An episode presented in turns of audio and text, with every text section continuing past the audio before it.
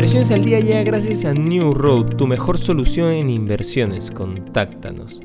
Hoy, en el plano local, la inflación en el Perú, impulsada debido a diversos factores globales y locales, ya supera la rentabilidad que brinda el sistema bancario a los ahorros de los peruanos. Según datos de la Superintendencia de Banca, Seguros y AFP, las expectativas de inflación a 12 meses ascienden a 3.75%, mientras que los bancos y cajas ofrecen un rendimiento de entre el 3.46 y el 3.72% para los depósitos de los peruanos en un plazo de un año.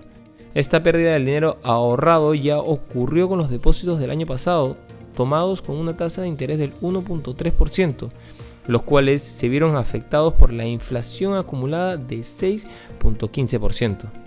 En los mercados internacionales, Wall Street abrió este martes con subidas y el Dow Jones, su principal indicador, ganaba un 1.07% con los inversores animados por los aparentes avances en las negociaciones entre Rusia y Ucrania para pactar un alto al fuego. Además, el S&P 500 progresaba un 0.9% y el índice compuesto del mercado Nasdaq, donde cotizan las principales tecnológicas, ganaba un 1.28%.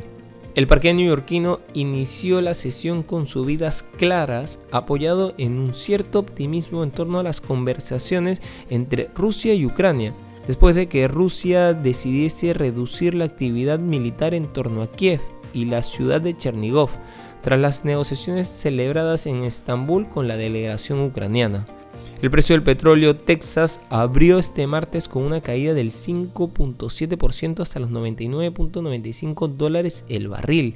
El crudo de referencia en Estados Unidos, que ayer cayó un 7% por los confinamientos en China, reaccionaba a la posible desescalada de la intervención militar iniciada hace más de un mes.